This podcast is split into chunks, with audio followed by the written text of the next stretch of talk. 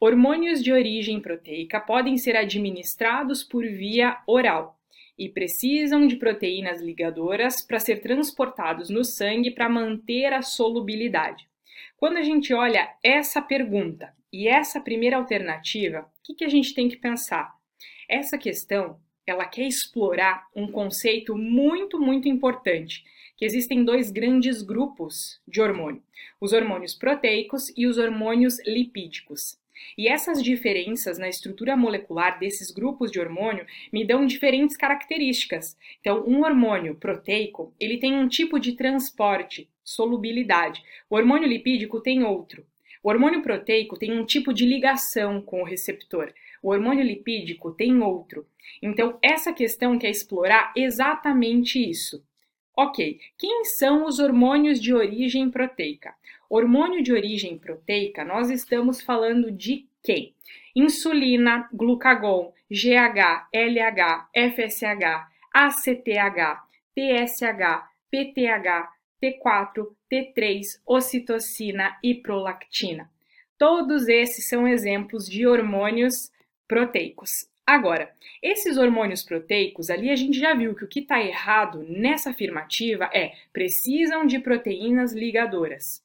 Não. Os hormônios, vi de regra, os hormônios de origem proteica, eles circulam livres, eles não precisam de nenhuma ajuda para circular no plasma. Mas não são todos, existem exceções. O GH, T4 e T3 são exceções de hormônios proteicos que precisam de uma ajudinha nesse transporte, nessa circulação até o seu sítio-alvo.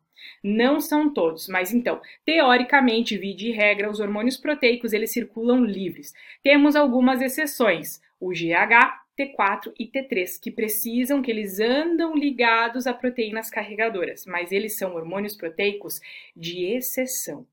Outra coisa importante que a gente pode analisar nesse item: quando nós falamos de proteínas carregadoras, elas não servem só de Uber, né, para os hormônios proteicos de exceção ou para os hormônios lipídicos. Elas não têm só essa função, elas têm uma função de manutenção da reserva desses hormônios. Então, elas ajudam a manter e equilibrar o estoque, a quantidade do meu hormônio livre. Então, não é uma proteína, não são proteínas apenas de transporte, são proteínas de estoque, elas ajudam nesse controle, nessa regulação.